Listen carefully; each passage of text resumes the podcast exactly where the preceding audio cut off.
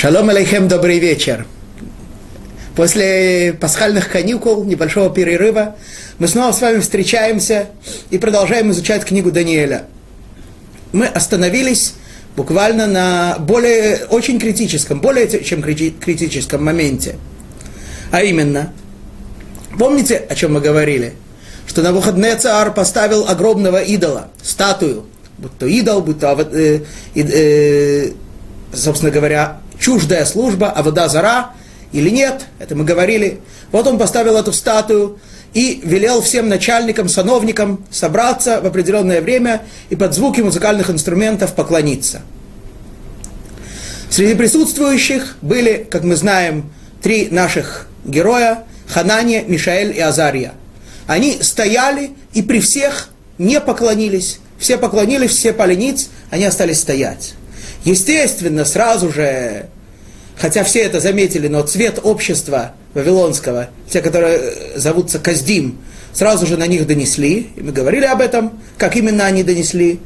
И на выходные царь, несмотря на то, что планировал провести спокойную, спокойную разъяснительную работу с непослушными ему, э, вспылал гневом и яростью от того, что его, его, его просьбу, его приказ не исполнили, и поэтому призвал их к себе. И говорит им, смотрите, Даниэль, э, смотрите, извиняюсь, Ханания, Мишель и Азария, что для вас мой приказ э, это просто так? Так вы не обращаете внимания на мой приказ? Теперь для вас специально организуется особая церемония. Вы приходите в долину Дура, теперь уже все начальники, сановники уже разошлись по своим местам а вы приходите в долину Дура и поклоняетесь этой статуе под звуки тех же самых инструментов. Весь оркестр будет ради вас одних играть. Пожалуйста, поклонитесь. Ну, а если нет, вы, собственно говоря, сами знаете, что произойдет. Это сказал им на выходный царь. Более того, открывают нам мудрецы, что он сказал им еще одну вещь, о которой мы не упомянули в прошлый раз.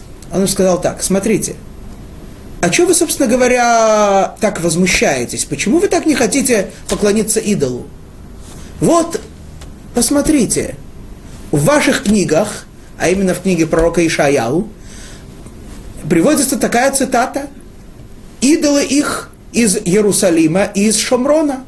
То есть, там речь идет о царе Ашура, который говорит, э, что для него нет никаких проблем завоевать и Шамрон, то, что по-русски называется Самария, и Иерусалим, Иерушалаем. Для него нет никаких проблем завоевать. Ведь э, они все поклоняются идолам. Более того, все их ашурские идолы, где куплены? Закуплены в Израиле. Представляете себе? Были такие злодеи, так нам открывает пророк Ишаяу, были такие злодеи в еврейском народе, которые мало того, что сами поклонялись идолам, делали их на продажу, на экспорт, поставляли их всем окружающим народам. Да? Так и было написано на них «Made in Israel». Представляете себе?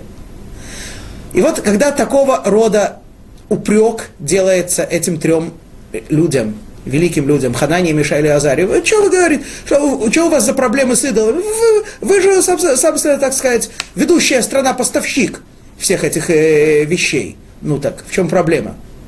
Представляете себе? Что в таком случае сказать? Да? Начинает говорить, вот, э, нет, знаете, есть такие евреи, есть другие евреи, мы вот как раз другие, а не такие. Да? Понятно, что это то, что среди нас есть люди, ведущие себя недостойно. Это касается и нашего времени, да, когда сегодня евреи, или, скажем, э, в частности, израильтяне, ведут себя недостойно э, в глазах окружающего мира.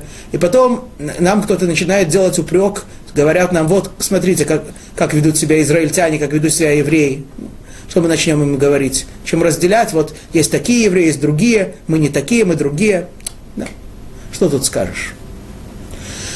Вот, так им сказал на выходные царь. И вот на этом мы остановились. Напомню еще одну вещь, что, собственно говоря, с какой целью делал, был сделан этот идол, мы с вами привели несколько мнений. Одно мнение, что это было сделано специально для того, чтобы ввести в грех евреев. Ведь Даниэль открыл на выходные цару сон, в котором говорится, что в конце концов, в конце концов евре, э, весь мир подчинится власти Всевышнего, и еврейский народ будет центральным народом, и это увидят все, это поймут все, это примут все. Но Навуходнецер э, решает, так сказать, изменить ход истории, хочет э, ввести евреев в грех, тем самым отдалить их от Творца, и тем самым э, не позволить евреям царствовать над миром. Хотя и мы с вами говорили, что евреи не ставят себе цель царствовать над миром. Просто задача в том, что евреи будут открывать всем тогда волю Творца, свет, нести свет Творца, и уже ничто, никакое царство не будет его затемнять. А второе объяснение, мы говорили, что на выходные царь испугался того, что его Вавилонское царство будет сменено другим, Поэтому он построил точно такую же статую, как видел во сне, только всю из золота. Золото, как мы помним, символизирует именно Вавилон.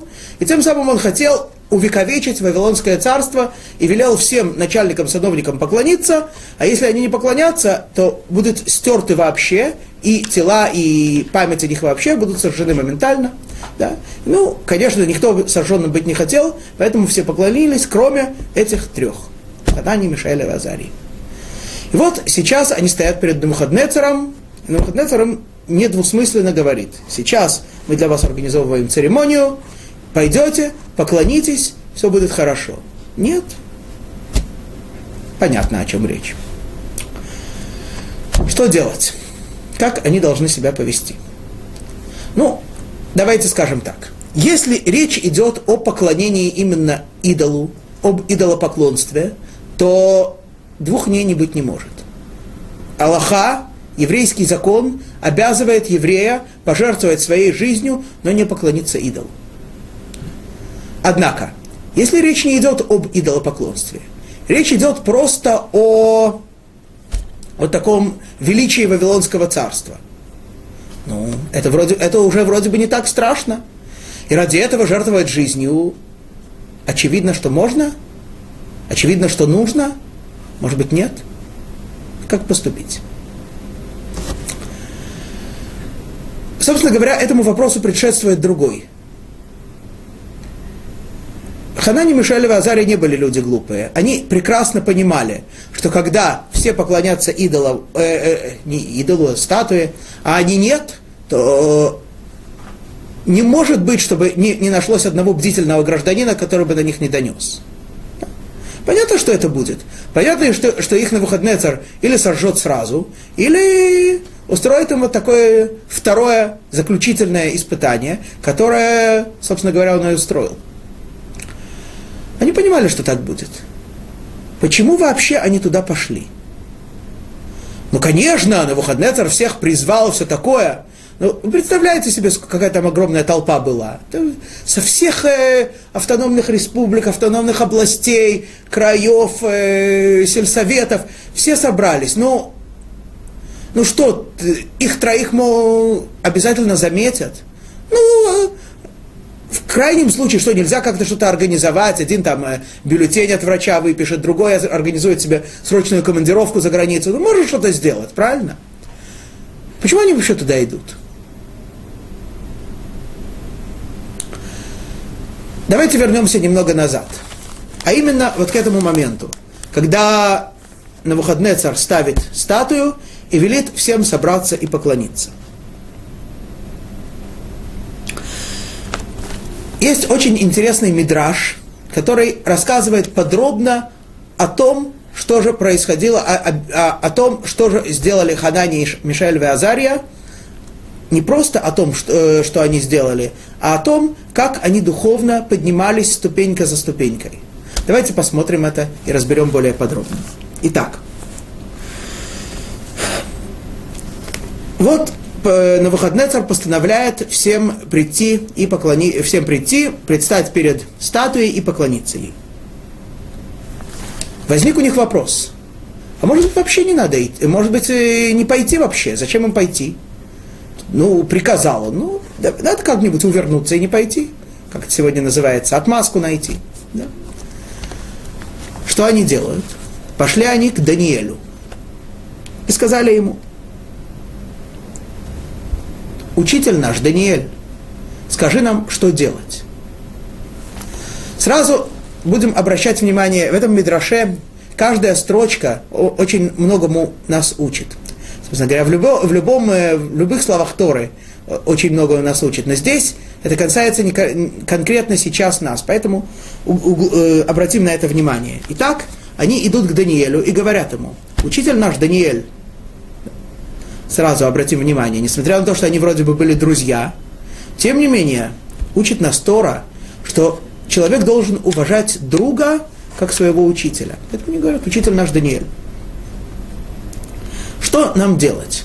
Идти нам, покла... идти нам э, перед этой статуей и не поклониться ей или не пойти? Почему они сами не решают этот вопрос? Очень важный момент, фундаментальный момент. Человек, настоящий человек, который понимает действительно природу человеческую и природу и пути, методы службы Всевышнему, понимает, что у каждого человека есть то, что мы называем дурное начало, которое человеку часто затемняет разум, которое человеку часто говорит, э, э, показывает свет и говорит, что это тьма, показывает тьму и говорит, что это свет – переставляет понятия э, с точностью до противоположности. Есть такое явление. Человек, настоящий человек, он знает, насколько Ецарара действует на полную катушку, а тем более в такой критический момент. Поэтому человек не доверяет себе, не себе, себе в абсолютном понимании, себе, образу Всевышнего он доверяет но он не уверен, кто это говорит в нем. Это говорит в нем голос Творца, или же это дурное начало. Для того, чтобы быть объективными, они идут к другому мудрецу, пусть равного им, им э, по мудрости, по величию. В некоторых вещах мы увидим дальше, что Ханания, Мишаэль и Азария были более великими людьми, чем Даниэль. В некоторых вещах Даниэль более был великим, чем они. Вот, э, и они идут к нему для того, чтобы получить объективный ответ. Так и всегда должен делать человек. Если у человека возникает вопрос, даже если вопрос, э, причем не тот, о котором написано конкретно в, кни, в книгах закона нашего, например, в книге Шулхана Рух, да, своде еврейских законов. У человека возникает вопрос, касающийся того, принятия того или иного решения в жизни. И человек уверен, что ну, что, я куда же более объективно. Конечно, я объективно все оценю. Нет. Ты забыл, что, может быть, это не ты вообще рассуждаешь, а это твой Ецарара рассуждает. Пойди к мудрому человеку, даже если ты сам мудрец, а тем более, если нет. Пойди к мудрому человеку, человеку, который победил в некотором смысле свое дурное начало. Человеку, который объективно может смотреть на вещи, к нему пойди. Ведь человек, даже большой, не всегда объективно может себя сам оценить. Опять-таки понятно, что чем выше духовный уровень человека, тем он более объективен. При всем этом мы видим с вами на всю, во протяжении всей истории еврейского народа, что даже самые мудрые люди почти никогда не полагались на, приня... на свое собственное решение в отношении самих себя. Шли к своим друзьям, другим мудрецам. А те, в свою очередь, шли к ним. Итак, они пошли к Даниэлю. Даниэль, в свою очередь, перенаправляет их к Ехескелю. В то время, говорит Даниэль, смотрите, вы пришли ко мне, но мы же сейчас с вами в Вавилоне. В Вавилоне есть человек намного более великий, чем я. Он пророк, он мудрец большой, больше меня. И Хескель, пойдите к нему. Опять-таки мы видим, как, э, как, как поступает мудрый человек. Ну, мы бы, может, на его месте сказали, ну, о, пришли ко мне люди, да, надо, значит, рассудить, надо подумать, и да, да, да, надо ответить. Подожди, дорогой. Есть люди мудрее тебя, есть люди умнее тебя, люди, которые больше владеют своим дурным началом, чем ты. Отправь их к ним, отправь людей к нему.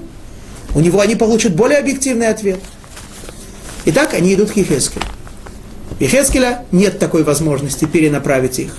Он на данный момент самый великий человек в Вавилоне.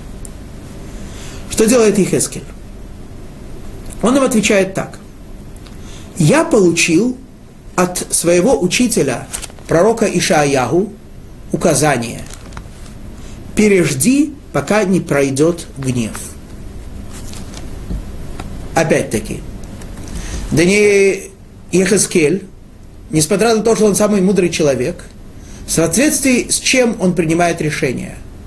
Он рассуждает, а как бы мой, что мой учитель, от которого вся моя мудрость, от которого вся моя Тора, что бы он сказал этим людям? И он вспоминает, что учил его учитель так, что пережди, пока не пройдет гнев. Что это значит? Что не, э, ты сейчас, вы сейчас находитесь в такой ситуации, когда вы хотите или пойти лезть на рожон, э, публично показать всем, что вы не поклоняетесь, или, не дай Бог, поклониться, что, конечно же, невообразимо, недопустимо для еврея. В любом случае вы создадите себе проблемы. Или вы проблемы со Всевышним, что хуже всего, или серьезные проблемы с Навуходнецером. Зачем вам этот самодур нужен? Пусть он, э, сейчас ему в голову такая идея взбрела, завтра ему взбредет что-нибудь другое, он забудет. Посидите, э, не, не, не вмешивайтесь. Пока вы можете, можете обойтись без этого, не вмешивайтесь. Так учил пророк Ишаяу. Да? Даже если горит сердце, даже если есть такое яркое чувство, вот как же, я обязательно пойду, я обязательно... Нет, нет, нет. Если только вместо сердца у человека не пламенный мотор, а действительно сердце, тогда говорит ему пророк Ишаяу и передает его слова пророк Ихескель Ханане, Мишаэлю и Азарие, останьтесь, не ходите. Спросили они его так. Но ведь тогда, скорее всего, не заметят, что нас не было. И скажут, что евреи тоже поклонились.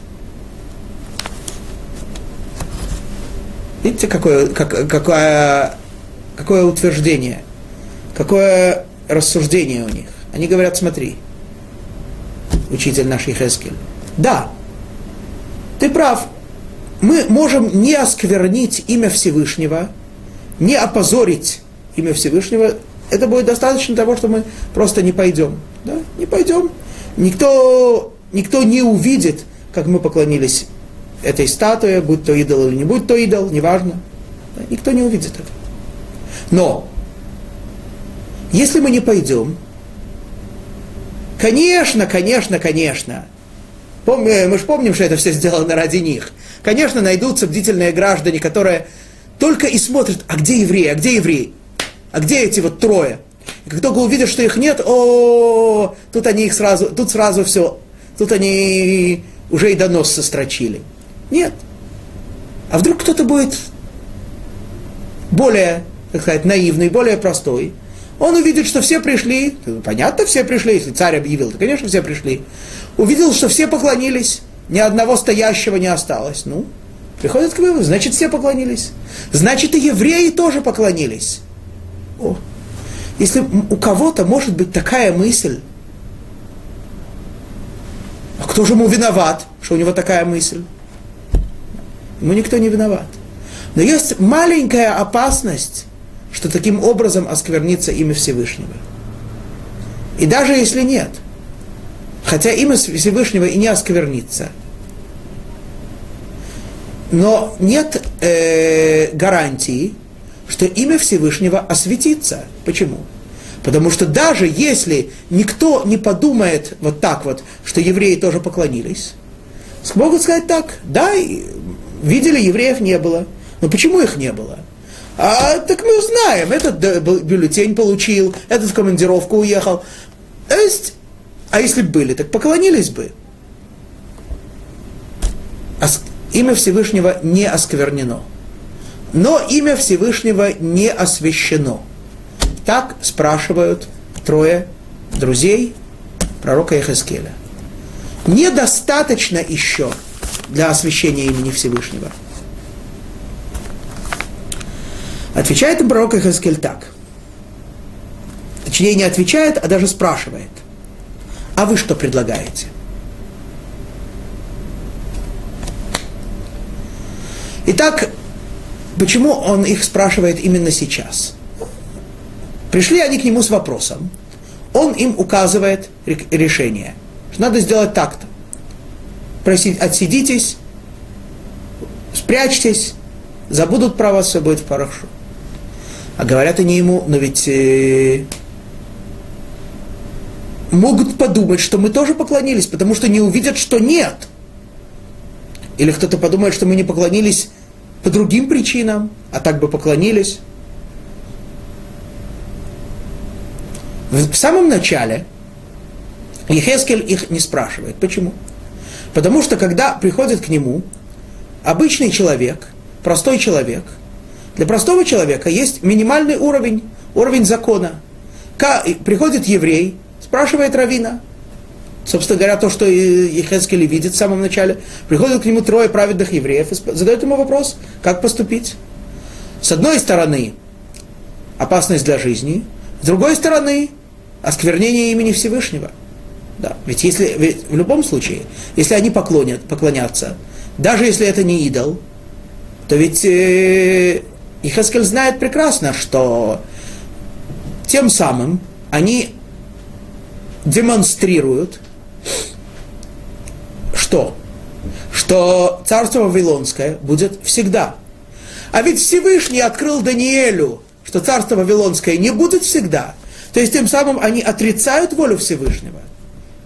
Если евреи, которые сами знают, что такова воля Всевышнего, ее отрицают, ну куда уж осквернения имени Всевышнего больше. Понятно поэтому, что поклоняться им ни в коем случае нельзя было. Но, говорит им Хаскель, э, хорошо, не поклоняйтесь, но можно же сделать и то, и другое. И живы останетесь, и волки целые, и овцы сыты, наоборот. Да, и не поклоняйтесь, и живы останетесь. Уйдите. Такой ответ достоин любого еврея. Такой ответ дается любому еврею. Говорят ему Ханане, Мишелю, Азария, нет. Э, смотри, конечно, это, это правильно, но у нас есть дополнительная забота. Как осветить имя Всевышнего? О. Теперь понятно, что этот, э, ответ на этот вопрос уже не одинаковый для всех, уже не простой минимальный уровень закона? Ответ на этот вопрос теперь уже зависит от того, на каком духовном уровне человек. Сейчас мы это чуть подробнее объясним. Итак, Ехескель спрашивает, а что вы предлагаете?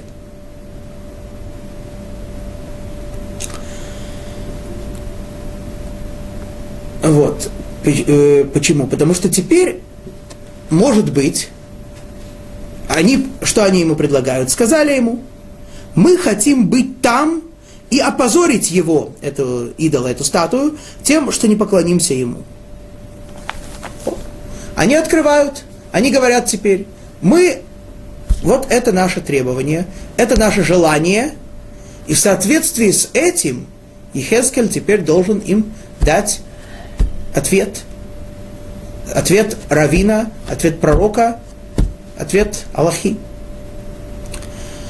Э, приведу небольшой поясняющий пример тому, что в зависимости от разного уровня людей может быть дан разный ответ. Пример будет совсем из другой области, вообще не касающийся Торы. Я вспоминаю, что когда я учился в Московском университете на математическом факультете, там, механико-математическом, был у нас один лектор, он рассказал нам во время лекции такую историю. Один раз его попросили в один и тот же год принять выпускные экзамены по одному и тому же предмету, математический анализ, и на мехмате, на математиков, и на биологическом факультете. Вот. Он рассказал, что он задал э, э, студенту на мехмате и студенту на, био, на биофаке один и тот же вопрос – может ли косинус числа быть равен двум? Дальше он рассказал, что студент Мехмата ответил ему, что нет. Студент Биофака ответил ему, что да, и он обоим снизил оценки. Как это понять? Понятно. Студент Мехмата, он изучает, сейчас называется комплексное, да? Но раньше это называлось, всегда это называлось комплексные числа. Комплексные числа, комплексные функции, в них есть возможность того, э, чтобы тригонометрические функции принимали любое угодное значение, вне зависимости от того, действительное, комплексное, вне зависимости от его модуля, от его аргумента. В частности, два тоже может быть. Если математик этого не знает, значит, это недостаток его а, знаний. Понятно, что ему должна быть снижена оценка. Но биолог этого знать вообще не должен. Ты оставайся на своем уровне, ты рассуж... работай только с действительными числами, ты знаешь, что косинус может колебаться от минус единицы до единицы и не более того, и все. Также и здесь.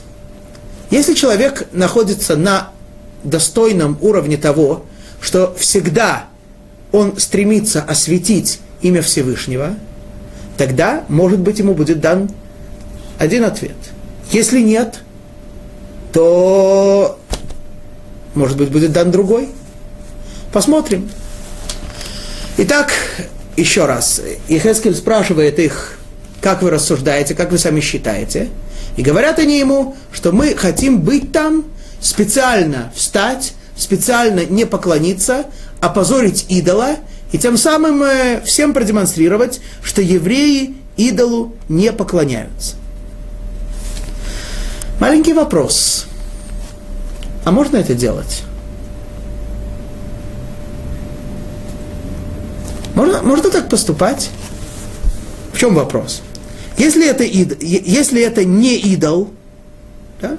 если это не идол, то мы знаем, что есть только три запрета, которые, запрещ... которые еврей должен не нарушить даже под страхом смерти, а именно идолопоклонство, кровосмешение и кровопролитие. Но все другие запреты еврей обязан сохранить свою жизнь и не нарушить их. И, и извиняюсь, даже нарушить их, сохранив свою жизнь. Например, если не еврей, или еврей, злодей, неважно, заставляет еврея нарушить субботу, сделать ему какую-то работу в субботу, а если нет, то он угрожает ему смертью, и эта угроза, так сказать, реальна, то еврей обязан нарушить субботу и сделать то, что он требует. И также другие запреты, если, например, э, в армии требуется носить определенного вида, определенной формы одежды, а если нет, то это опять-таки угроза смерти, а эта одежда содержит ткани, запрещенные нам к ношению вместе шерсть со льном, то он должен, то если нет другого выбора и нет возможности как-то от этого увернуться, то он должен э, нарушить эту заповедь и носить эту, э, носить эту форму. Как же здесь? Дело в том, что эти все запреты, и эти все разграничения между тремя строгими запретами и всеми остальными касаются ситуации, когда не еврей, когда еврей, застав, евреи заставляют нарушить запрет Торы для пользы, для какого-то э, удовольствия, для какой-то выгоды этого, этого, этого человека. Например, э, ему нужно, чтобы ему что-то сделали в субботу или что-то что тому подобное, это одно. Но в данном случае Навуходнецар не видел никакой выгоды, не, не имел никакой выгоды от того, что эти трое поклонятся статуе. Если это идол, то понятно, что он, э, вся его цель была именно ввести в грех евреев. То есть вся его цель была заставить евреев согрешить разорвать, отдалить евреев от Творца, разорвать связь между евреями и Творцом. Да и, да, э, и даже если это не идол, если это просто увековечивание э, царства Вавилона, то ведь Навуходоносор не имел в виду конкретной цели, э, не имел, не имел в виду конкретные выгоды. А что? Он собирался, опять-таки, продемонстрировать всем, чтобы Ханани, Мишаэль и Азария продемонстрировали всем, что их, что их власть, что власть Всевышнего, воля Всевышнего не абсолютна. Ну, ну и что, что Всевышний сказал, что царство Вавилонское сменится? Вот сейчас они провозгласят, что это не так. Так или иначе, это есть осквернение имени Всевышнего. Так или иначе, в таком случае даже для нарушения малейшего запрета, даже для, для неисполнения малейшей заповеди Торы, еврей обязан пожертвовать собственной жизнью и ничего не нарушить. Так сказали Ханани, Мишаэль и Азария. Да. Другое дело, что собственно говоря, это, э, э, то, что мы сейчас сказали, идет речь о ситуации, когда они уже поставлены в такое положение. А, как, а специально можно ли себя вводить в такое положение? Ведь э, Ехескель им сказал с самого начала, увернитесь. Они не хотят. Они опасаются, вдруг кто-то подумает, что евреи поклонились, если не увидят, что нет. Вдруг кто-то подумает, что евреи не поклонились по другим причинам. Что им говорит на это Ехескель?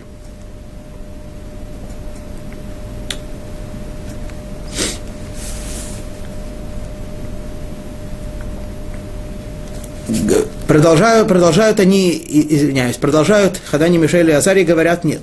Мы хотим специально э, значит, быть там и опозорить идол тем, что мы ему не поклонимся, чтобы сказали специально, этой статуе поклонились все, кроме евреев.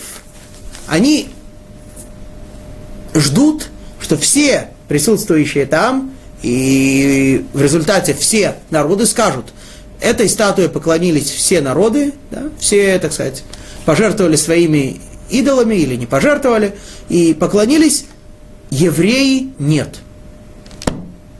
То есть продемонстрировать кидуш Ашем. Э, мы Чуть позже находим подобное поведение у Мордыхая в э, книге Эстер. Мордыхай, когда было провозглашено всеобщее поклонение Гаману, да, которого возвеличил царь, и повелел все, а царь Хашверош, и, возвелел, и повелел всем, кто, находит, кто находится, кто видит Амана, падать ниц перед ним, и так все и делают. Мордыхай не кланяется ему, не поклоняется, не, не преклоняет колено, ничего подобного. Мог бы Мордыхай просто э, не встречаться с ним, да? Ну, мало ли, что Роман не видит все э, представителей всех 127 государств, да? Понятно, что он общается в довольно узком кругу чиновников, сановников, да, поэтому могло бы быть, мог бы Мордыхай как-то так организовать это, чтобы не встречаться с ним. Мордыхай специально идет и сто, сто, стоит там, где проходит Аман, все падают ниц, он единственный стоит. Почему? Почему он это делает так? Он это делает так в противовес тому, что сделали евреи. Что сделали евреи? Девять лет до этого еврейский народ, кстати, все или не все, пошли на пир, который устроила Хашвирош. В честь чего устроил Ахашвирош этот пир? Вспомним. В честь того, что по его подсчетам не исполнилось пророчество Ирмияу. Пророк Ирмияу говорил, что через 70 лет после изгнания евреи вернутся на свою родину, да, вернутся в Израиль, Всевышний их вернет. А Хашвирош делал подсчет, по его подсчету прошло 70 лет, не один он делал подсчет, э, прошло по его подсчету 70 лет, евреи не вернулись, все, Ахашвер сказал, все, теперь мы провозглашаем царство наше. Теперь царство Всевышнего закончилось, не дай Бог. Да, что теперь Всевышний не руководит, не имеет связи с евреем, не проявляется непосредственно, все. Теперь, и если евреи пошли и участвовали в этом Перу, будь он самый что ни на есть кошерный, если, тем самым они показали, что они продемонстрировали отрицание воли Творца. Не может быть осквернение имени Всевышнего больше, чем это. Поэтому, чтобы это исправить, нужно было сделать нечто противоположное. И это делает Мордыхай. Он специально предстает, встает на том месте, где проходит Аман, и не поклоняется ему. Так же и здесь. Евреи грешили. Евреи много лет, много десятилетий поклонялись идолам, э, гневили Всевышнего. Всевышний их предупреждал неоднократно через пророков. Евреи не слушали их. Евреи издевались над ними. Были пророки даже, которых убили. Вот. И Всевышний в конце концов исполнил то, что он передавал через пророков, и евреи были изгнаны, и храм был разрушен. Более, в частности, то, что мы упомянули в начале урока, что евреи буквально были поставщиками идолопоклонства, идолов в другие страны, не евреям. Чтобы это исправить, нужно было сделать именно нечто такое. Предстать, встать и не поклониться. Это заявляет Ханания Мишаэль Азария. Отвечает им Ехаскель так. Если так, э, в оригинале эти слова «если так» звучат «им кедаатхем». Что это значит? Да, если, если, по вашему мнению, попросту перевод. Однако мы с вами, помните, говорили, что слово «дат» имеет более глубокое значение. Слово «дат» значит единение человека, наполненного мудростью, с, само, с самим, самой этой мудростью. Человек много постиг, много знает и живет в соответствии с тем, что он постиг. Это называется дат. Это имя говорит Ихаскель. Смотрите. Если то, что вы сейчас сказали, что вы хотите, чтобы все сказали, что евреи не поклонились идолу, то есть вы хотите продемонстрировать освящение имени Всевышнего, кидуша Шем, если вы действительно так всегда живете, если действительно это ваш уровень, это ваша сущность, а не просто пламенный порыв, подождите, я спрошу у Всевышнего. Если нет, я вам уже дал ответ. Если да, я должен посоветоваться со Всевышним. Обратим внимание, до сих пор Ехескель не собирается советоваться, не, не советовался со Всевышним, хотя он был, хотя он пророк. И он имеет возможность, э, в всяком случае, попытаться обратиться к Творцу и получить от него пророчество. Однако пророчество – это вещь очень дорогая, очень э, нежная, скажем так, и не следует ее использовать просто так, покуда нет в ней необходимости. До сих пор еврейский народ, э, э, до сих пор Ихескель не обязан был. До сих пор еврейский э, Ехескель не, не было у него нужды в этом. То есть он э, отдавал им э, ответ в соответствии с еврейским законом, в соответствии с Аллахой. Теперь, когда обнаруживается, что перед ним предстают такие люди, которые всю жизнь живут с, с целью осветить имя Всевышнего, и сейчас они тоже ставят перед собой такую цель, то в данном случае требуется пророчество, чтобы выяснить. Может быть, им, несмотря на это, следует поступить так, как это говорит простая Аллаха, как это получил Ехаскель от пророка Ишаяу. А может быть, им действительно следует э, пойти и сделать иначе. Обратим внимание на интересную вещь. Как обращается пророк Ихаскель ко Всевышнему и что он его спрашивает. Сказал перед ним, да, спросил Всевышнего Ихаскель так. Владыка миров, Ханания, Мишаэль и Азария хотят пожертвовать жизнью ради освящения твоего имени. Делаешь ли ты им чудо? Интересный вопрос.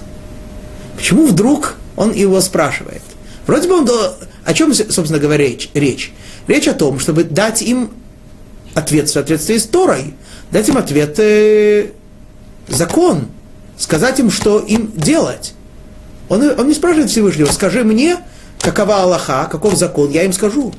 Он задает ему другой вопрос. Ты будешь им делать чудо? Что это за заказ такой? Дело в том, что как ответить на вопрос, это Ихескель Всевышнего не спрашивает. Почему? Потому что этот вопрос не задается Всевышнему. С тех пор, как нам дана Тора, сама Тора говорит нам, Всевышний говорит нам в Торе, Моше, это слова Моше в книге Дворим, не на небесах она, лоба шамайми. Да?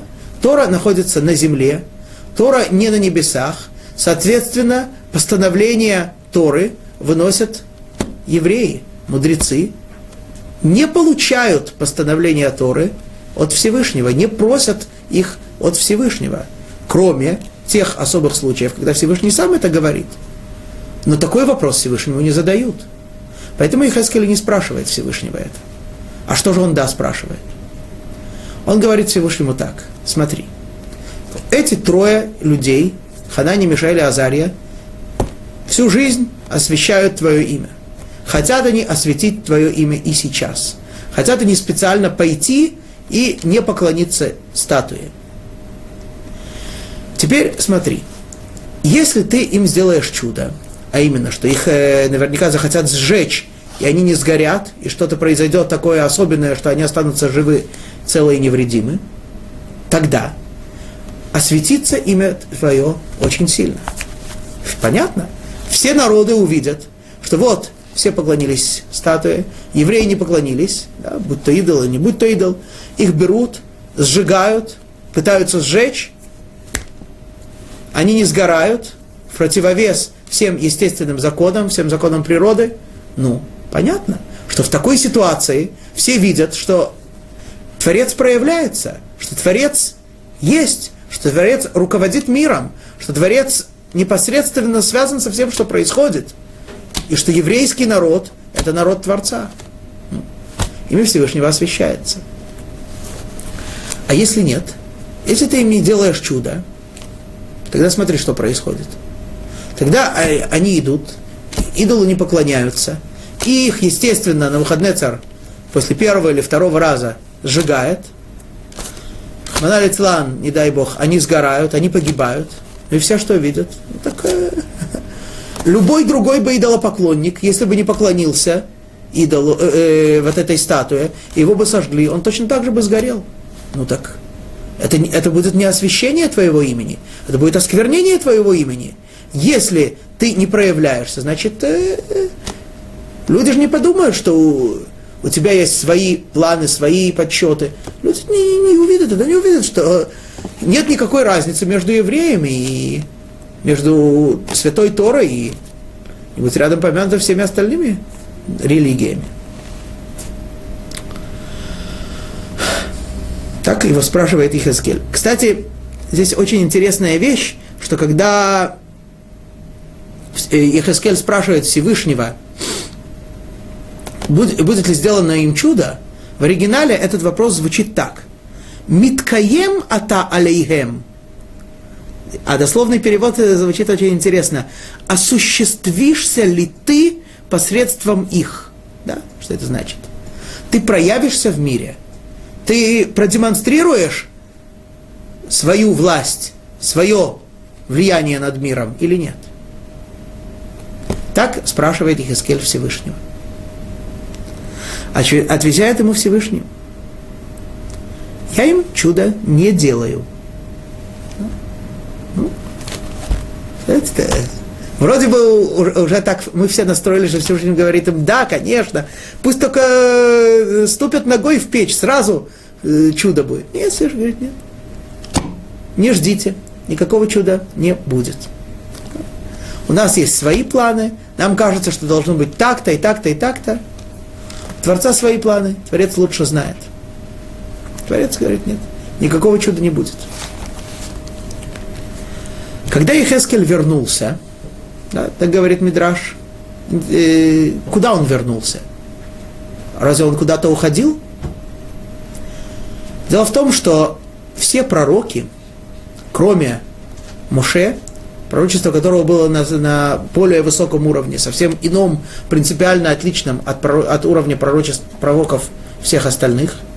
Все пророки для того, чтобы вступить в непосредственный контакт с Творцом, они, если можно так сказать, отключаются от всех земных качеств, чувств, они полностью выключают все свои ощущения, если можно так сказать, для того, чтобы их сознание на всех уровнях было чистым и свободным для общения с Творцом.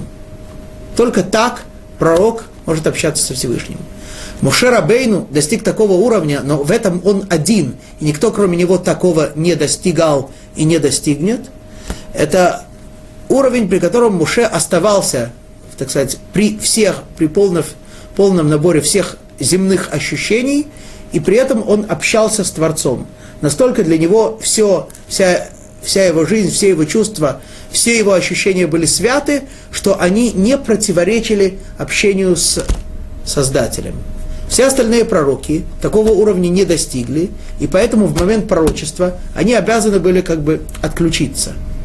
И вот Ехескель возвращается из этого состояния в земное состояние мудреца, да, в которое и дает им ответ.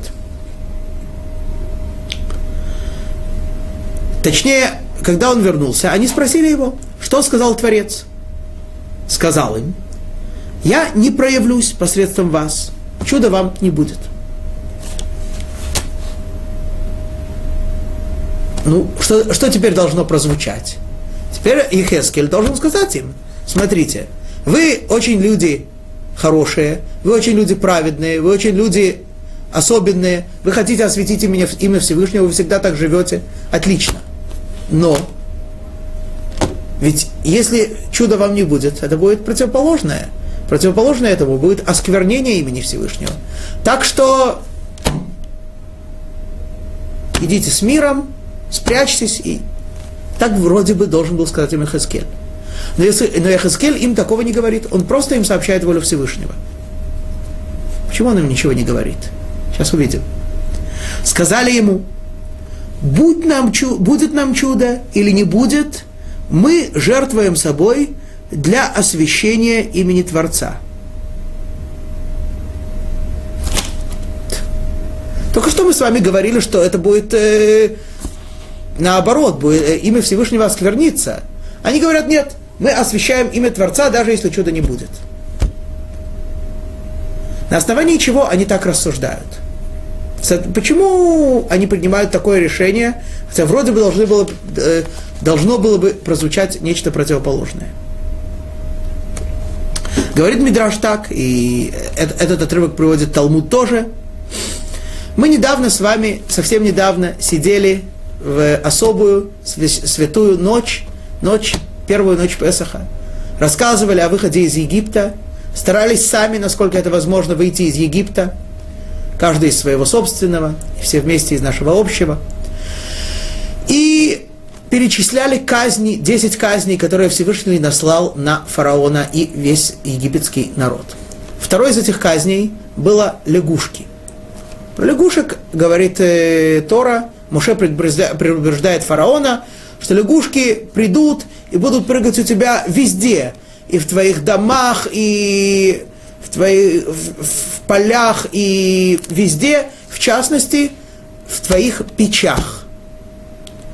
И идет речь о всех ситуациях, в частности, идет речь о печах во время их действия, когда они горящие, когда они раскаленные. То есть лягушки, уже предупреждает фараона, и понятно, что это предупреждение исполнилось, что лягушки будут у тебя э, вскочат, заскочат тебе в раскаленные печи. Очень э, Понятно, зачем они туда прыгнут, зачем они, э, ведь они там сгорят. Сказали Ханани Мишель и Азария, смотрите, лягушки, они творение Всевышнего, у них нет свободы выбора, у них нет, э, они не, им не дано никаких заповедей, они не могут э, исполнить волю Всевышнего или нет. Они часть природы. И они своей сущностью демонстрируют что исполняется воля Всевышнего. Всевышний сказал, что будут лягушки в, в раскаленных печах, они туда прыгают. То есть вся природа построена так, чтобы исполнить волю Творца, осветить имя Творца. Они же там сгорят? Ну, может сгорят, может не сгорят, но даже если и сгорят, волю Всевышнего они тем не менее исполнят. То есть природа устроена так, что и творение готово жертвовать собой ради исполнения воли Творца. Сказали Ханани Мишель и Азария, ну, если так э, это касается лягушек, то нас, у которых есть особая заповедь евреев, у которых есть особая заповедь осветить имя Всевышнего, то тем более мы должны сделать все, чтобы осветить волю Всевышнего, чтобы осветить его имя, чтобы исполнить его волю. Не потому, что нам будет чудо, не потому, что все увидят, как Всевышний проявляется и как Он нас любит, а потому, что мы покажем всем, что мы ни перед чем не постоим для того, чтобы сделать то, что говорит Творец. Если Творец говорит, что, что если все увидят, что евреи исполняют волю Всевышнего, опять-таки, даже в такой ситуации, когда это не является конкретной заповедью, нигде нет конкретной заповеди, что если человек видел сон, то нельзя делать что-то, что противоречит тому, что это было во сне. Имеется в виду сон пророческий, да? Тем не менее, Ханания, Мишаэль и Азария, поскольку этот сон уже известен, и все знают, что, в частности, Навуходнецар, что, этот, что это сон, что так должно быть, что так Всевышний сказал, что будет. И вот теперь они хотят это, так сказать, опровергнуть. В таком случае, если еврей готов пожертвовать собой и не сделать это, это само по себе уже освящение имени Всевышнего. Итак, мы видим с вами три ступени праведности. Первое. Человек должен постараться отстраниться от э, всякого осквернения имени Всевышнего. Не вмешиваться, не лезть, укрыться. Это первая ступень. Это то, что им сказал Ехескель. Вторая ступень. Человек идет, несмотря на это, и освещает имя Всевышнего, зная, что Всевышний отреагирует на это, что Всевышний проявится, что будет чудо. Объяснимое физи- естественными законами или необъяснимое, неважно. Будет чудо. Третья ступень, самая высокая. Человек идет специально освещать имя Всевышнего не потому, что будет чудо, а потому, что он демонстрирует, что для исполнения воли Творца я готов пойти на все. Я готов пойти. Я готов пожертвовать собой. Причем здесь идет речь, как мы говорим, именно о сожжении. То есть не останется даже тело человека. Тем не менее, для исполнения воли Всевышнего все увидят, что я готов пойти на это. И это само самое высокое освящение имени Творца. Итак, так сказали Ханани, Мишель и Азария. На этом беседа между ними и Ихескелем прекращается. Однако, когда они вышли от Ехескеля, открылся снова ему Всевышний и сказал, ты что думаешь, я не сделаю им чудо? Конечно, я им сделаю чудо, говорит Всевышний. Но ты им ничего не говори, чтобы они ничего не знали. Так Всевышний и Хескелю, и Хескелю пророку открывает, им будет чудо. Действительно, осветится имя Всевышнего, все увидят, что Творец, Бог евреев, Он истинный Бог. Маленький вопрос. А почему Всевышний говорит это Ихескелю только сейчас? Он ведь мог с самого начала сказать, смотри, я сделаю им чудо, только ты им не говоришь, что нет, ты им не говоришь, что будет чудо, скажи им, что не будет. Просто нехорошо обманывать. Есть более глубокая причина. В тот момент, когда Ханани, Мишель и Азария еще не приняли такого решения, что они готовы пожертвовать собой, специально пойти, да? Не просто, что они поставлены в такую ситуацию, а специально пойти и пожертвовать собой, чтобы показать всем, что еврей не нарушает волю Всевышнего даже под страхом смерти, даже под угрозой сожжения, покуда они этого не сказали, они еще не достигли той высоты, которой могли достичь. А если так говорит Всевышний, то покуда человек не сделал все, что от него зависит, он не может ждать какого-то сверхъестественного моего вмешательства. Все пойдет своим чередом. Огонь будет гореть, огонь будет сжигать, чуда не будет.